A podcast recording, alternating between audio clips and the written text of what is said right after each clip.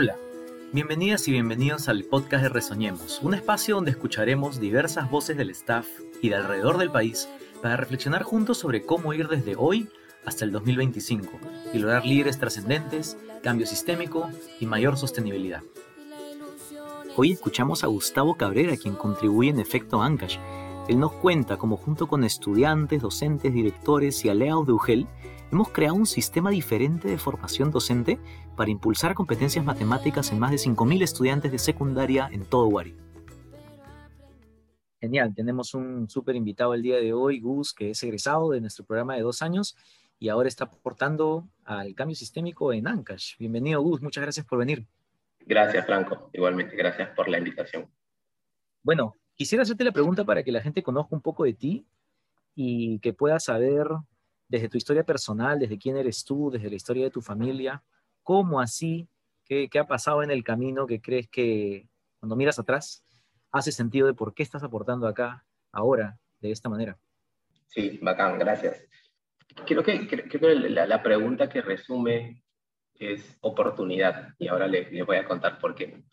Todo lo que, lo que he logrado hasta ahora eh, se, se, lo debo a mi madre principalmente. ¿no? Ella, con mucha sabiduría, me confrontó desde muy temprano con, con experiencias ¿no? que, que luego yo entendería por qué y que también me, me invitarían a, acoger la educación ¿no? y, el aprendizaje como forma voluntaria para poder salir adelante y soñar. Mi, nosotros venimos de, de, una familia cajamarquina, ¿no? mi mamá viene de una familia numerosa, donde por lo general el núcleo familiar gira entre 15 personas aproximadamente. ¿no? Ella tuvo eh, tres hermanos entre sanguíneos y, eh, y también adoptivos. ¿no? y obviamente siendo muchos hermanos, el, paquete de oportunidades se reduce, ¿no? Y bueno, mi madre se vino a Lima eh, muy joven, fue en mil oficios, eh, desde vender empanadas, quequitos, hasta ser empleada del hogar, ¿no?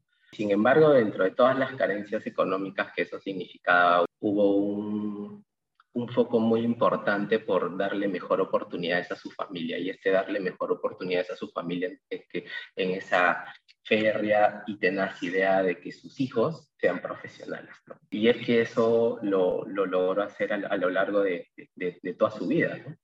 Eh, se preocupó mucho porque nosotros recibiéramos una educación, que fuéramos a la universidad y sin embargo, ese quisiera que vayas a la universidad para personas que venimos de repente de un colegio estatal y de repente con escasos recursos, no es tan fácil, ¿no? No es tan fácil darle el salto de decir, oye, voy a ir a la universidad, ¿no? Ya es como, ¿quién va?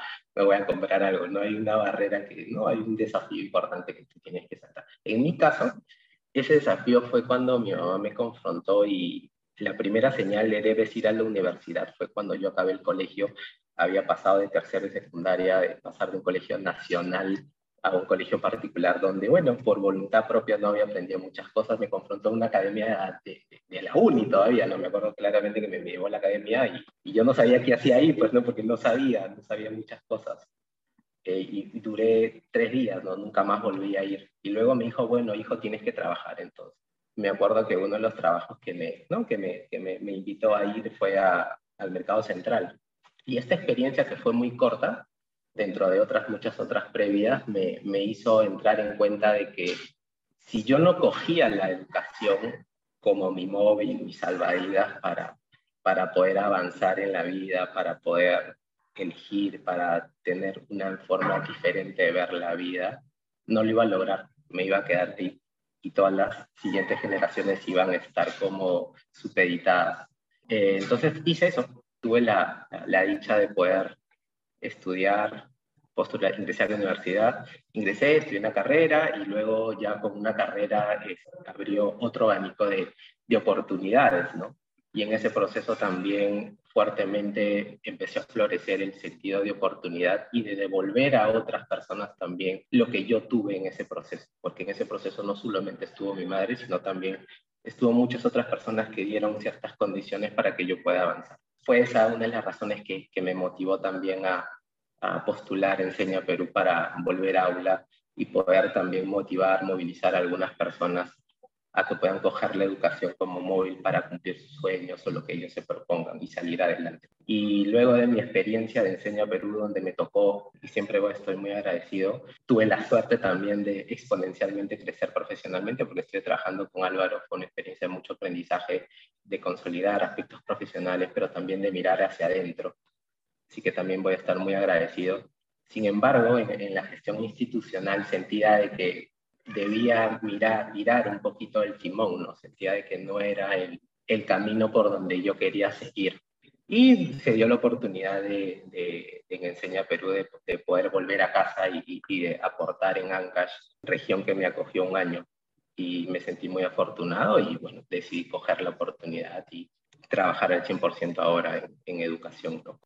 Genial, Gustavo, gracias por compartir esa parte de tu historia. Creo que es súper especial y voy observando que tenemos un grupo, un grupo cuyas familias vienen de Cajamarca. Me parece muy interesante. Cuéntame qué está pasando en, en ANCAS relacionado a tu trabajo. Me parece súper interesante. En el 2019 hemos venido trabajando con esta visión de, de, de cambio sistémico, ¿no? Desde el 2017 al final del 2019 me acuerdo haber tenido conversaciones con José, con Mauricio, con personas de la UGEL, hablando de que íbamos a saltar a un siguiente nivel de trabajo colectivo en el 2020 hicimos esto de que, más allá de qué maestro y del PDL, lo que yo llamo una iniciativa de cambio sistémico, que es vamos a coordinar la formación de muchísimas más personas en el territorio. Y así fue que hicimos lo de EBC, liderazgo adaptativo, y eso escaló a miles de docentes. Y luego en este 2021 dijimos, vamos a, vamos a, evolucionar más todavía y vamos a hacer la formación de 100 docentes, que son los docentes en, en la UGEL Wari, que tiene 20.000 estudiantes, de los cuales aproximadamente poco más de 5.000 son de secundaria, y vamos a focalizar el grupo de 100 docentes que impactan en esos estudiantes de secundaria y crear una, un sistema de formación docente que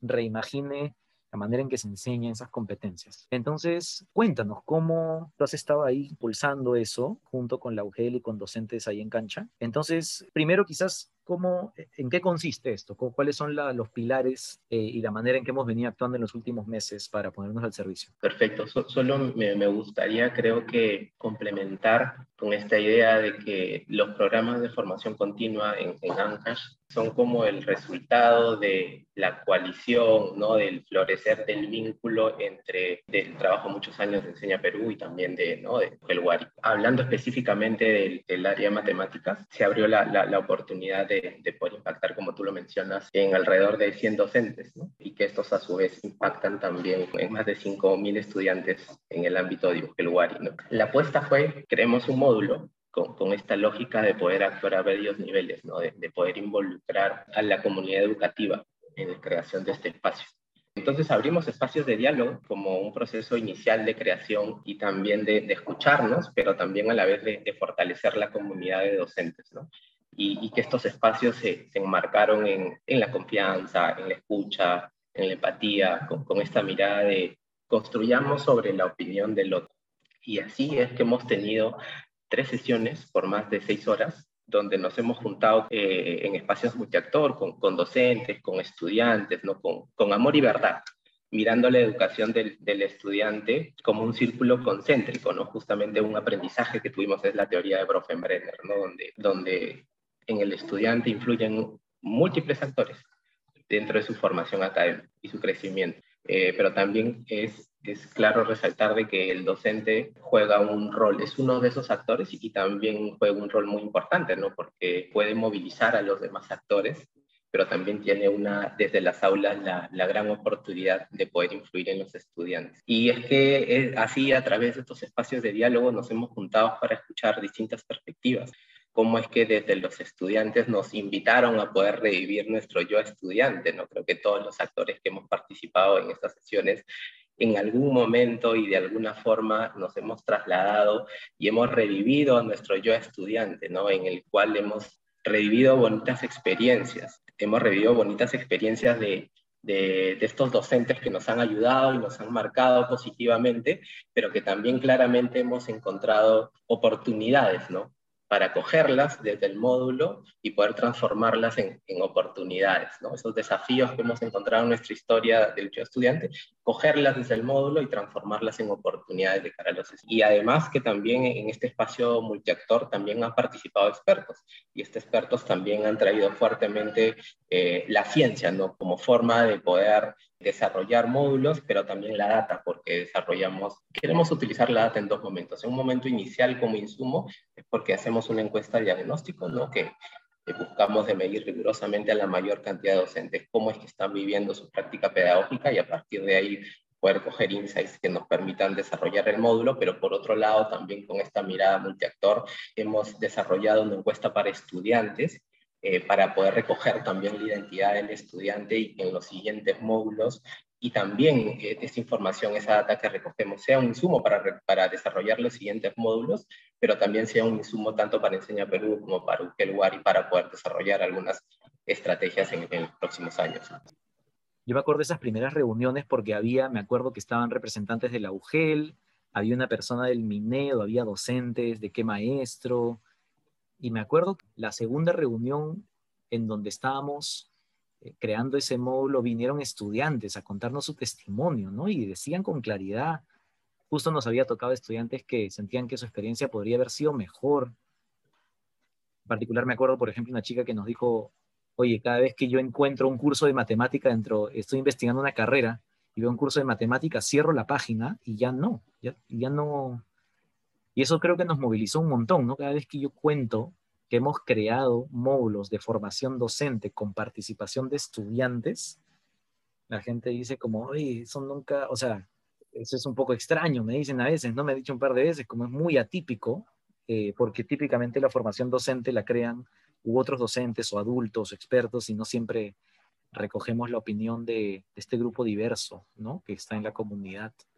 Y luego hicimos el, módulo y el post-módulo y, cómo, cómo has sentido y qué, qué anécdota sientes que representa una lección importante para ti.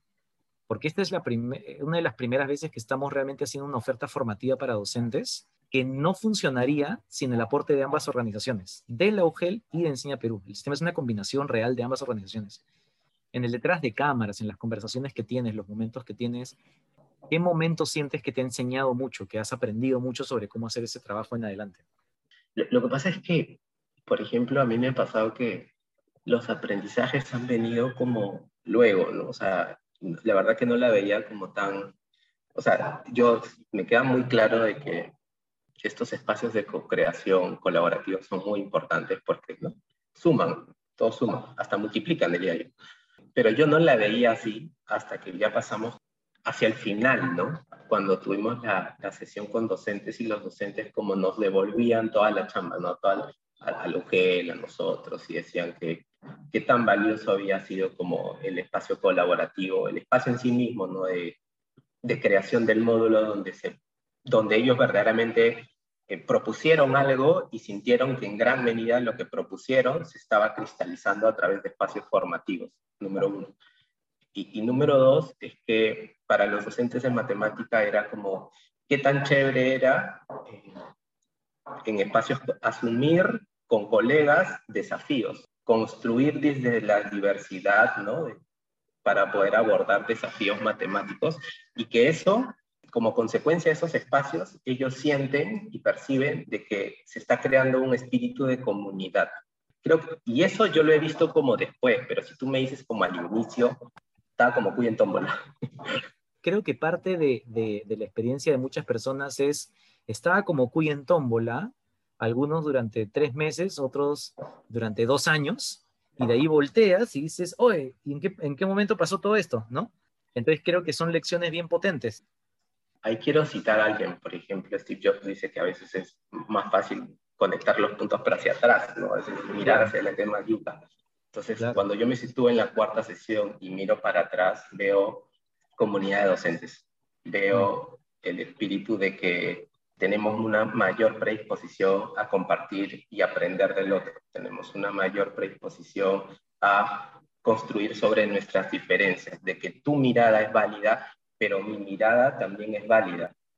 Y podemos construir sobre la base de ambas. Y, mm. y, lo otro es que algo que fue muy gratificante para mí en las reuniones de balance de la última sesión fue que Denis, ¿no? Denis, creo que hemos florecido también la amistad, ¿no? Más allá del trabajo profesional, con muchos docentes, pero especialmente con Denis, ¿no? Denis como especialista y que tiene una mirada panorámica mucho más amplia de más años, siente también esto de que otros espacios que han tenido, que también han tenido sus fortalezas, pero específicamente este módulo ha hecho que florezca mucho más fuerte este sentido de comunidad en. Y creo que lo que se viene hacia adelante creo que va a ser mucho más potente porque ya hay un grupo cohesionado, hay mucha más predisposición a decir, oye, bueno, vamos, yo comparto porque sé que hay cosas que debo mejorar, pero sé que hay cosas que también estoy haciendo bien y hay cosas, de que, hay cosas que estoy haciendo bien que otro docente también las puede coger. Eh, entre más espacios de diálogos tengas, que los docentes se escuchen, creo que ayuda, como ya lo dije, eh, al colectivo ayuda también eh, a que ellos puedan replicar estos espacios de diálogo y escucha con sus estudiantes y que sea una práctica común en aulas también. Y porque parte de lo que hemos aprendido en hacer matemáticas es que no solamente es coger las la, fórmulas ¿no? y aplicarlas, sino también es dialogar sobre eso, sobre ese desafío que tenemos. Y si bien en este módulo no hemos aplicado directamente fórmulas, hemos tenido muchos espacios de diálogo para entendernos, para, para equivocarnos, para ver distintas formas de hacer las cosas, ¿no? que básicamente son el espíritu de la matemática, conversar y, y abordarlo de distintas maneras. Yo creo que, que está súper potente. Yo eh, también tuve la oportunidad, es, solamente para, para nuestros oyentes, el módulo fue una iniciativa conjunta, la construimos de hecho eh, al final con un alumni de la sexta promoción, Félix, consistió en cuatro sesiones en donde tratamos de hacerlo como una experiencia potente y atípica, ¿no? Comenzábamos hablando de la trascendencia de las matemáticas, de la identidad matemática de un estudiante, luego entendimos de una manera potente y global la competencia matemática, basándonos en la literatura, y finalmente con una, como con una feria, ¿no? En donde todos los docentes por grupos presentaban planificaciones mejoradas. Y ahora, después del módulo, estamos haciendo esta, un esquema que le llamamos el esquema post-módulo, que va hasta el final del año, en donde los docentes se llaman docentes fortaleza, es un término que utiliza el Estado, de docentes que acompañan a otros docentes, están como funcionando como si fuesen colis, como si fuesen coordinadores de qué maestro, ¿no? Pero específicamente para ayudar a esos 100 docentes a reimaginar la forma en que eh, desarrollan esas competencias matemáticas en esos 5.000 estudiantes y cómo podemos poco a poco ir mejorando y mejorando y mejorando y mejorando la experiencia matemática del estudiante. ¿Hay algo que no te haya preguntado que quisieras agregar? Creo que esta forma de hacer módulos centrados en estos dos principios de aprendizaje constante y tiempo variable y también en esta, este principio de que el que participe en el módulo tenga esta opción de elegir, creo que deberíamos hacerla extensiva a los demás módulos. ¿no? Creo que no solo lo deberíamos aplicar para el proceso de enseñanza, ¿no? sino buscar de forma permanente en todo lo que nosotros hagamos, desde facilitar un taller, podríamos escoger estos principios y que sean el espíritu de los espacios. Creo que eso es, eso es muy valioso. Sí, yo creo que una de las cosas que tú describiste hace un momento de un módulo que escucha a los docentes, un módulo que permite una experiencia flexible, porque lo otro es que los docentes se van a certificar en momentos diferentes cuando logren ganar maestría de las herramientas del módulo, eso es totalmente atípico. Un módulo que fue creado con de estudiantes, docentes, directores, personal de UGEL, especialistas, son algunas de las características de cómo hemos planteado esta oferta formativa real, realmente en conjunto con la UGEL Wari, beneficiando a cerca de 100 docentes y ojalá indirectamente a más de 5.000 estudiantes poco a poco me gustaría hacerte una última pregunta. ¿De dónde, de repente, personal o profesionalmente, en qué, en qué te pones a pensar cuando quieres ganar propósito y esperanza cada día que te levantas para chambear? Bueno, tuve la suerte cuando fui PEP de, de pasar por, por tres regiones, ¿no? Creo que eso me... Lo, entendí luego, ¿no? Creo que fue, una, fue muy valioso porque de forma transversal me pude identificar a estudiantes con, con mucho talento, ¿no? Pero a veces tienen como el, hecho de soñar o de caminar hacia sus sueños está muy cuesta arriba. Y creo que en esos estudiantes me he logrado identificar a mí mismo y también he podido identificar a mi madre, que es uno de los factores que, que me ha marcado mucho. ¿Y por qué estoy en educación o por qué chambeo en educación? ¿Por qué decidí volver a, no sé, dio la oportunidad, no es que lo he decidido, es porque sí me gustaría que de forma directa o indirecta poder mi esfuerzo y sumado a otros esfuerzos, hacer que los estudiantes puedan tener mejores oportunidades. No solamente para que puedan lograr este, sueños económicos, sino porque creo que el, hecho de que puedan coger la educación como forma de, de vivir, creo que los invita, abre un abanico de oportunidades. Creo que esa es una de mis motivaciones mucho, muy fuertes, ¿no? de que los estudiantes puedan tener mejores oportunidades, mejores experiencias en el aula también.